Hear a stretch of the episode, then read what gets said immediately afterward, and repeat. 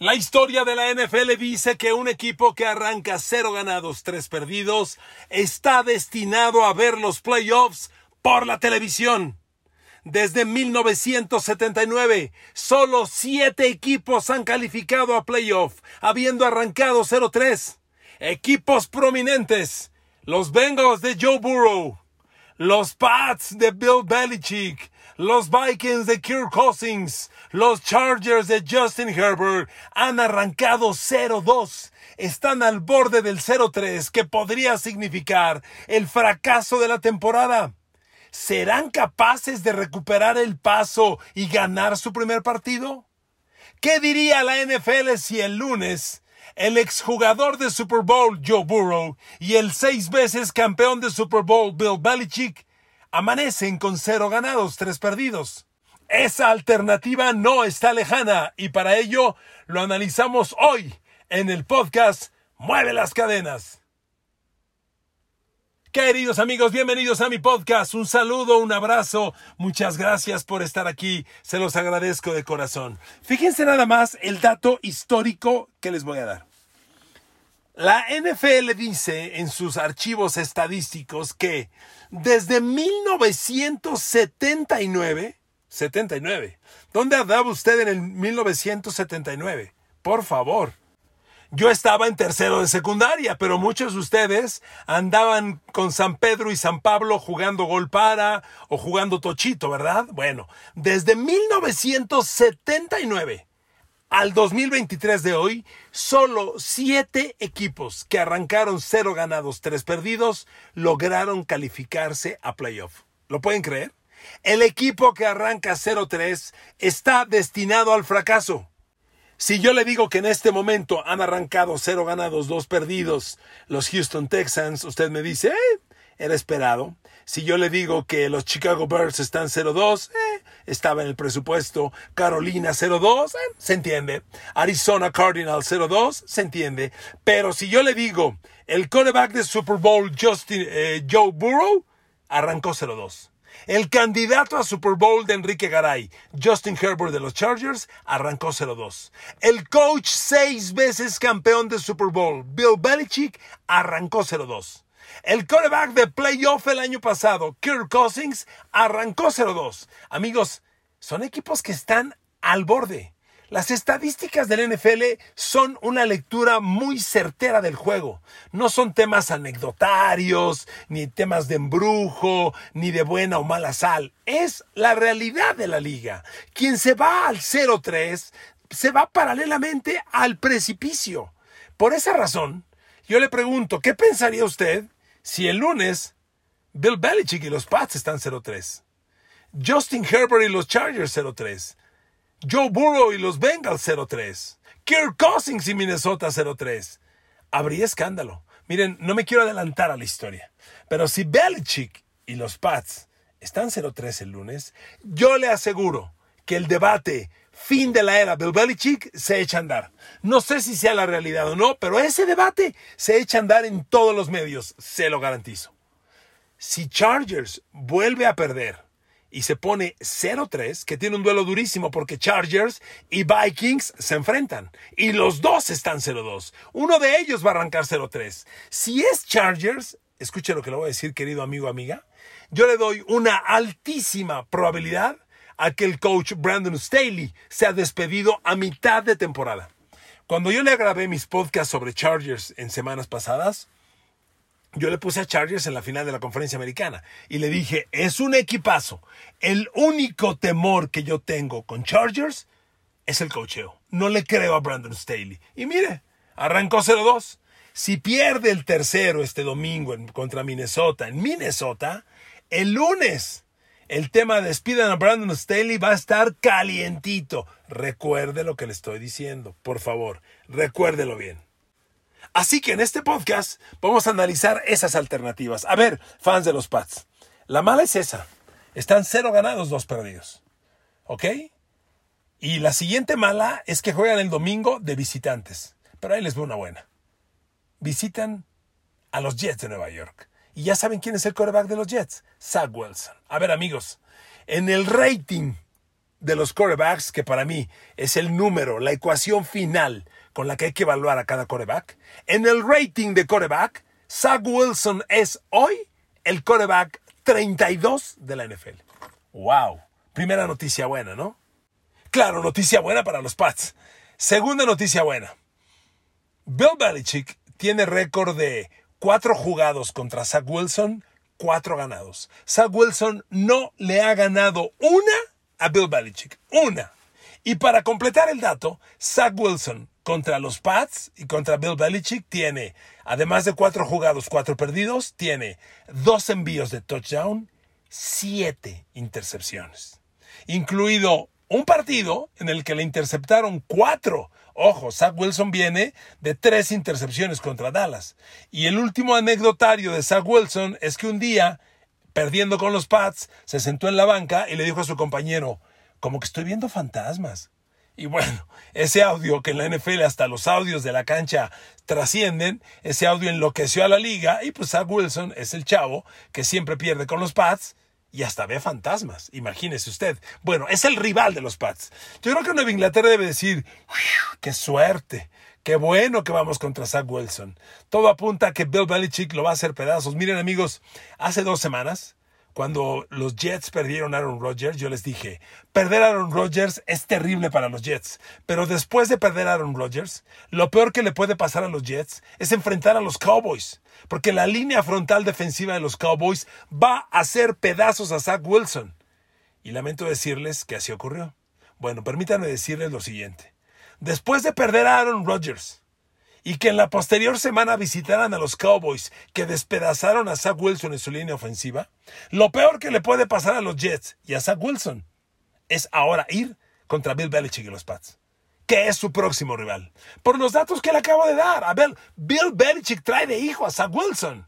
Bill Belichick, históricamente, coreback novato que agarra, coreback que destruye. Y perdón, Zach Wilson, estás en tu tercera temporada. Sigues jugando como novato. Sigues siendo un novato. Entonces, amigos, los Pats tienen altas probabilidades de ganar su primer partido y evitar este 0-3 que es sin duda el calabozo en la NFL. ¿ok? Pero ojo, no va a ser un partido fácil. Los, los, Pats tampoco están jugando fútbol americano elite. A ver, Mac Jones, si, si Zach Wilson es el quarterback 32, permítame decirle que Mac Jones de los Pats, por rating, es el quarterback 30, 19. 19, o sea, tampoco andas muy bien. Estás en la segunda mitad de los quarterbacks de toda la liga ha, lanzado cuatro de touchdown y dos intercepciones, pero las dos intercepciones son la causa de sus derrotas.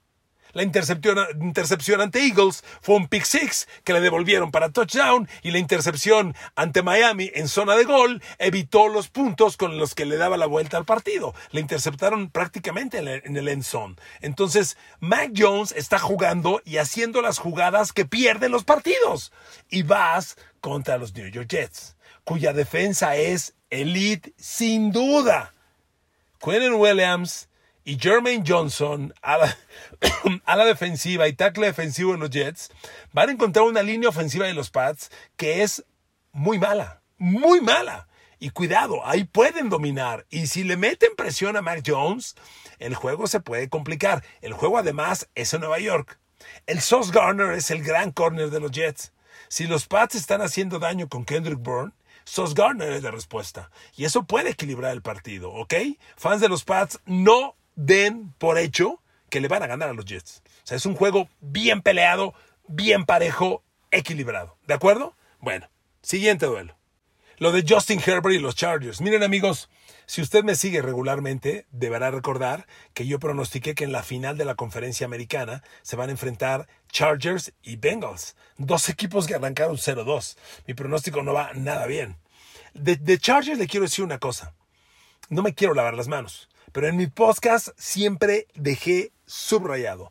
Lo único que me preocupa de los Chargers es el cocheo.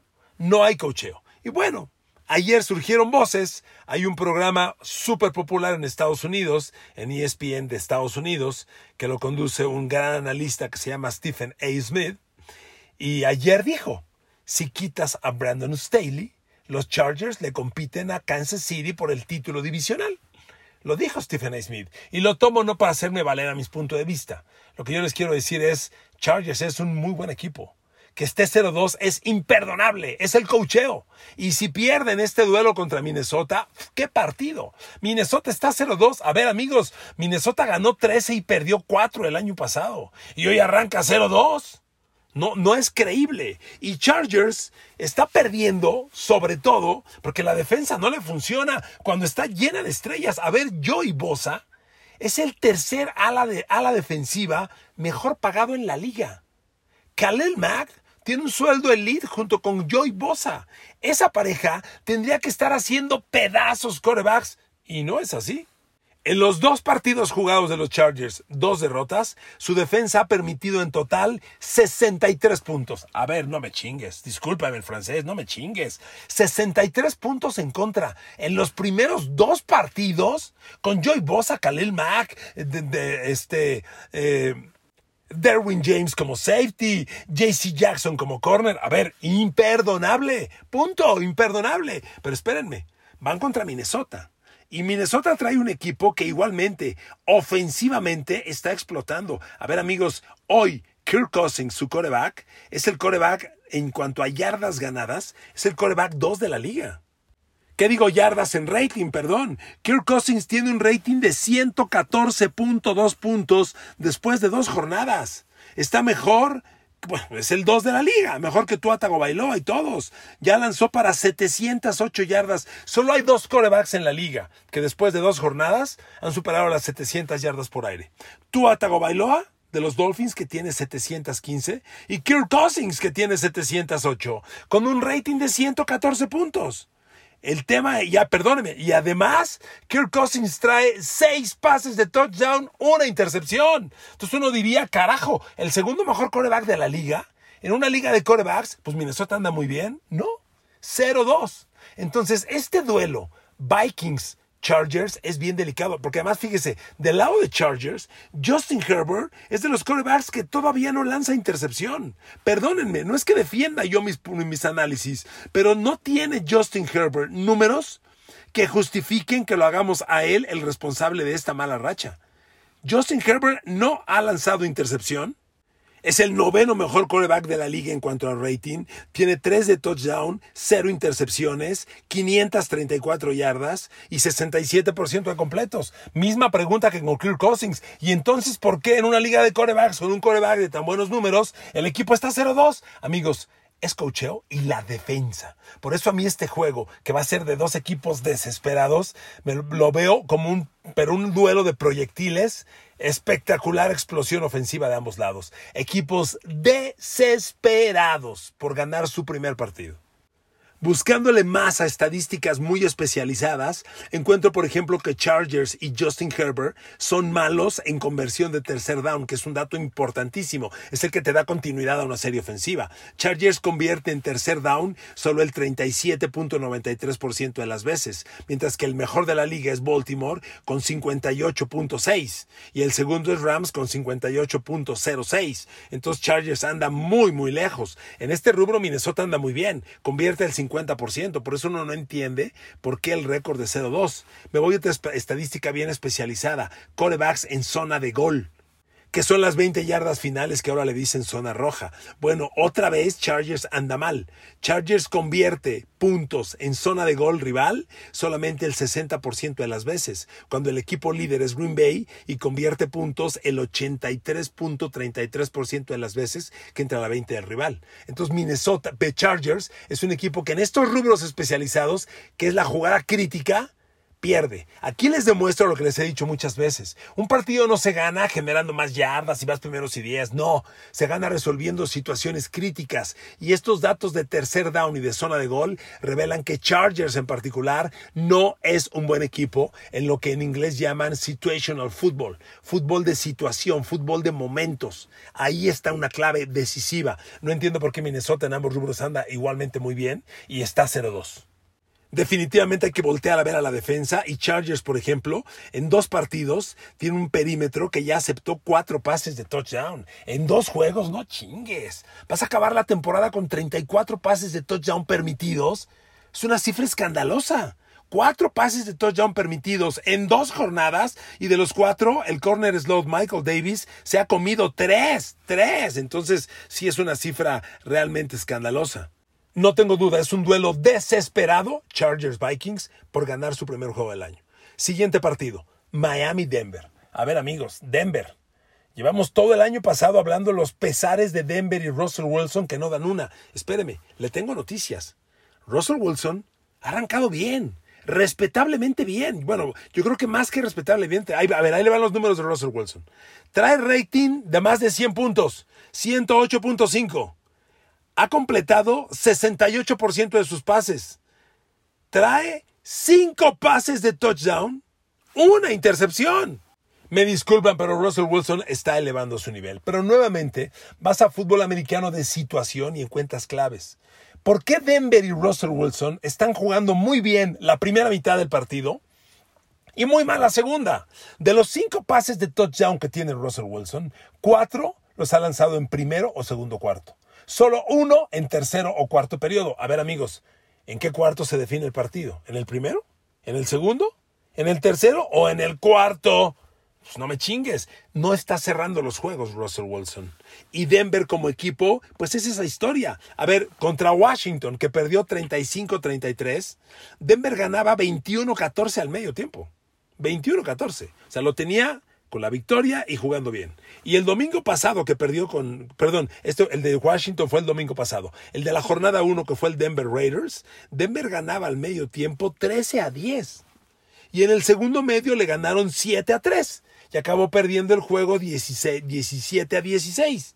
¿Por qué Russell Wilson y Denver no cierran partidos? ¿Se da cuenta? Cómo son datos que revelan que el fútbol americano se define en momentos, en situaciones. No es acumular y acumular y acumular y más yardas, más yardas, más yardas. Ofensiva de 100 yardas y touchdown u ofensiva de 20 yardas y touchdown valen lo mismo, sumaron igual. El yardaje es un extra, pero, pero los puntos son los que valen. Fútbol de situación, ahí está la clave. Y muy en particular, a mí de Denver, lo que me preocupa es que la defensa está jugando lejos del nivel del año pasado.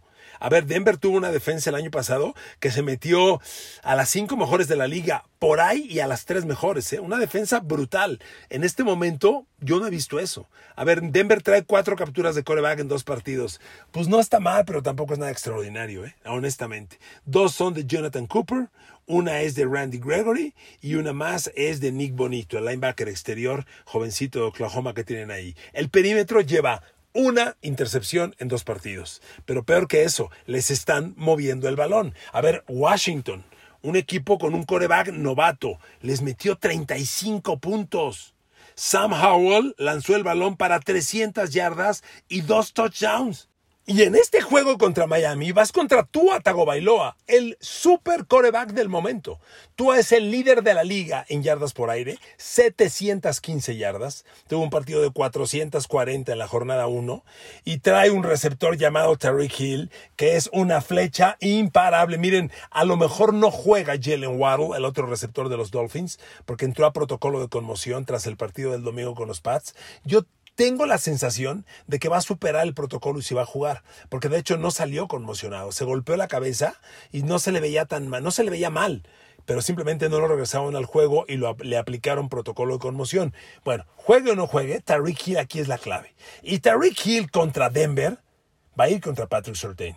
Porque amigos, Denver tiene un corner elite en Patrick Surtain y el duelo contra Rick Hill es fundamental para cambiar esta historia. Ahí se decide gran parte del juego.